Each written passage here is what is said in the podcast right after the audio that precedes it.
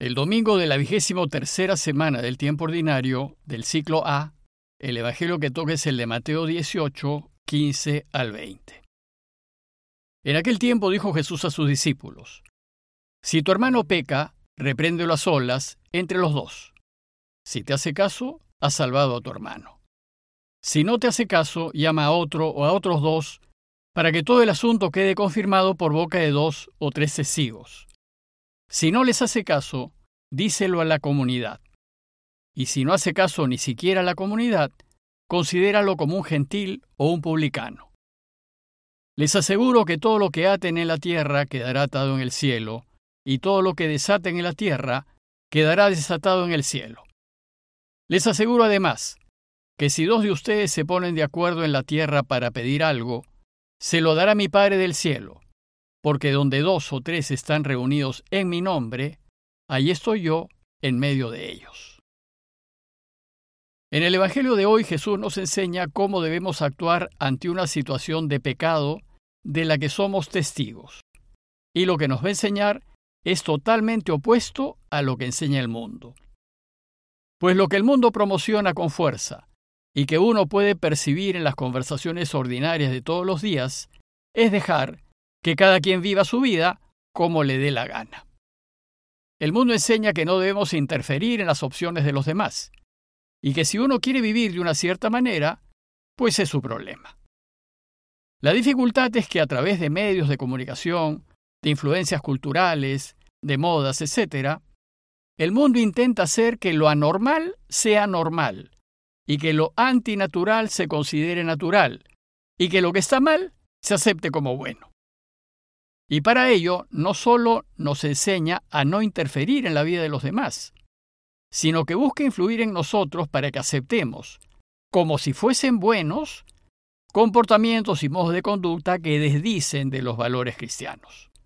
Por ejemplo, aceptar como normal que las autoridades responsables cobren coimas para aprobar algún proyecto, o que sea normal que se robe en el servicio público, o que se pague a un policía cuando uno se pase el semáforo en rojo. Esta propuesta del mundo se apoya en la manera como el mundo entiende la libertad. Los que son del mundo creen que libertad es que cada quien haga con su vida lo que le da la gana, y que a los demás no nos debería importar cómo uno lleve su vida. Y nos hace creer que si procedemos así, seremos de avanzada, progresistas, desarrollados, y que vamos a ser aplaudidos por ir a la vanguardia del mundo. Además, el mundo nos ha metido en la cabeza que empezar así es razonable y que lo más evolucionado es que no nos importe lo que el otro haga con su vida. Sin embargo, la libertad personal no debe ser una carta en blanco. La libertad personal debe limitarse cuando afecta la vida y el bienestar de los demás.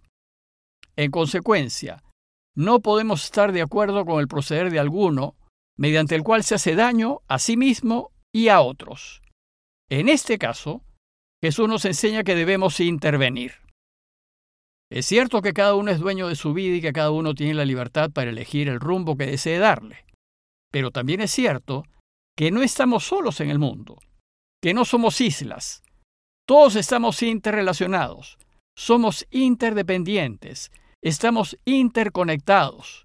Y por tanto, el dolor de uno nos duele a todos. Y la alegría de uno alegra a todos. Y si todos estamos en un mismo bote, significa que si un irresponsable se levanta cuando no debe hacerlo, el bote pierde su balance y se puede voltear. Así, la irresponsabilidad de uno puede hacer que el bote se hunda y que todos los que estén en él se vean afectados. El hecho es que todas mis acciones, en mayor o menor grado, afectan a los demás. Esto se puede ver con claridad en la economía. Por ejemplo, cuando en un lugar del mundo hay un problema con el petróleo, con seguridad quedaremos afectados. Y lo mismo se puede decir del cambio climático. Si a alguno no le importa contaminar, todos nos veremos afectados. De la misma manera sucede en la dimensión espiritual. Si mis acciones son buenas, todos nos veremos beneficiados. Pero si son malas, todos nos veremos afectados. Pues el pecado de uno no se queda en la esfera personal, hace daño y afecta a todos.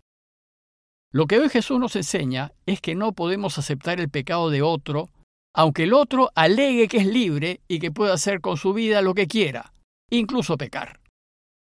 Nosotros no podemos permitir el pecado de nadie porque hace daño, en mayor o menor medida, a todo el universo. Y evidentemente, en mayor medida, a quienes estén más cerca. El pecado es como una piedra que tiramos en medio de un lago en calma. La onda que produce la piedra llegará a toda la orilla. Sin embargo, las ondas que están más cerca de donde cayó la piedra serán más grandes. Bueno, pues el Evangelio de hoy nos enseña cómo proceder. Y nos enseña que el pecado no lo podemos permitir de ninguna manera. Y con mayor razón, no lo podemos permitir dentro de la comunidad cristiana. Pues si nos hacemos cómplices con nuestro silencio, nos contaminaremos todos. El texto empieza diciéndonos que dijo Jesús a sus discípulos, Si tu hermano peca, repléndelo a solas, entre los dos. Si te hace caso, has salvado a tu hermano. Nuestra obligación cristiana es ayudar al hermano a que viva, procurando hacerle ver que lo que está haciendo no solo lo orienta hacia la muerte, sino que está perjudicando a la comunidad y a todo su entorno. Pero si nos quedamos callados, nos hacemos cómplices de su pecado. A veces el mal espíritu nos tienta a no intervenir y mantenernos callados, sugiriéndonos pensamientos como por ejemplo, es que de repente lo toma mal. Y en base a este argumento, uno se justifica en su silencio. Pero con nuestro silencio lo único que estamos haciendo es colaborar en el mal que hace el otro. Jesús más bien nos enseña que siempre tenemos que hablar aunque nos cueste. Más aún, aunque perdamos al amigo. Pero nos advierte que hay que hacerlo con discreción y nunca y de ninguna manera llamar la atención a alguien en público. Sin embargo, puede suceder que la persona que se encuentre en situación de pecado no haga caso a nuestro consejo y continúe en su mal obrar. Si es así, Jesús nos dice, si no te hace caso, llama a otro o a otros dos para que todo el asunto quede confirmado por boca de dos o tres testigos. Si no nos hace caso, no significa que debemos quedarnos impasibles. Tenemos que seguir intentando apartar a la persona del mal que está haciendo. Y lo que hay que hacer es buscar ayuda de otros, a fin de que con otros dos o tres volvamos a hablar con la persona y la ayudemos a que reflexione en su mal obrar. Pero Puede ser que el pecador ni siquiera haga caso al consejo de dos o tres personas, pues está tan enredado y tan enseguecido por su pecado que no le interesa dejarlo. En este caso, dice Jesús, si no les hace caso, díselo a la comunidad. Este consejo de Jesús es sorprendente, pues nos está diciendo que agotados todos los medios, hagamos público, dentro de la comunidad, el pecado de esta persona. Jesús considera que es más perjudicial que la persona continúe con su pecado que que pase la vergüenza de que su pecado sea conocido por todos, aunque quede dentro de los límites de la comunidad. Y la razón es que al mal no le gusta la luz, y cuando el pecado se descubre, es más probable que el pecador deje de hacerlo, y suele suceder que el conocimiento público reprima al pecador de su mal obrar. Sin embargo, también es posible que ni siquiera sacando a la luz y poniendo en público su pecado, lo mueva a dejarlo de lado. Entonces Jesús nos enseña que si no hace caso ni siquiera la comunidad, considéralo como un gentil o un publicano. A esas alturas ya hemos hecho todo lo que está a nuestro alcance. Y si el pecador hace en el ejercicio de su voluntad insistir en hacer daño, no hay nada que se pueda hacer. Solo queda alejarnos de él, porque su presencia en las circunstancias en las que está viviendo es dañina para todos es mejor tomar distancia para no vernos envueltos en su ceguera. Y según Jesús hay que tratarlo como un gentil o un publicano. Para el pueblo de Israel, el gentil es el extranjero que adora a dioses falsos, aquel que enseguecido vive adorando dioses que ha hecho con sus manos. Y el publicano es el pecador por excelencia, aquel que por intereses personales vive al servicio del poder dominante, en este caso del imperio romano, traicionando al pueblo de Dios.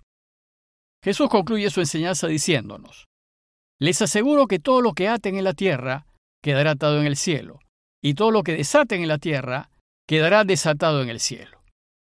Aquí Jesús nos dice que tenemos autoridad para intervenir contra el mal, para atar y desatar, y que si nosotros nos preocupamos por todos los medios de que el mal no crezca y que quien esté en pecado se convierta y viva, entonces nuestro esfuerzo nos será tomado en cuenta. Y sabemos ya que al final tendremos que rendir cuentas, sea que apoyemos una situación de pecado o que la rechacemos. Finalmente, Jesús nos recuerda que hay que orar por los pecadores, pedir por quienes están en pecado y por quienes nos hacen daño. Y por esto termina diciéndonos, les aseguro además que si dos de ustedes se ponen de acuerdo en la tierra para pedir algo, mi Padre del cielo se lo dará, porque donde dos o tres estén reunidos en mi nombre, allí estoy yo en medio de ellos. Y si nuestra oración por los pecadores es comunitaria, su ayuda es aún más sensible. Tenemos pues que convencer a la comunidad a que vive en la transparencia, si es que desea ser feliz en esta vida. Y pidamos a Dios que nos dé su gracia para no ser cómplices del pecado, y nos ayude a alejarlo completamente de nuestras vidas y así poder volver a Él.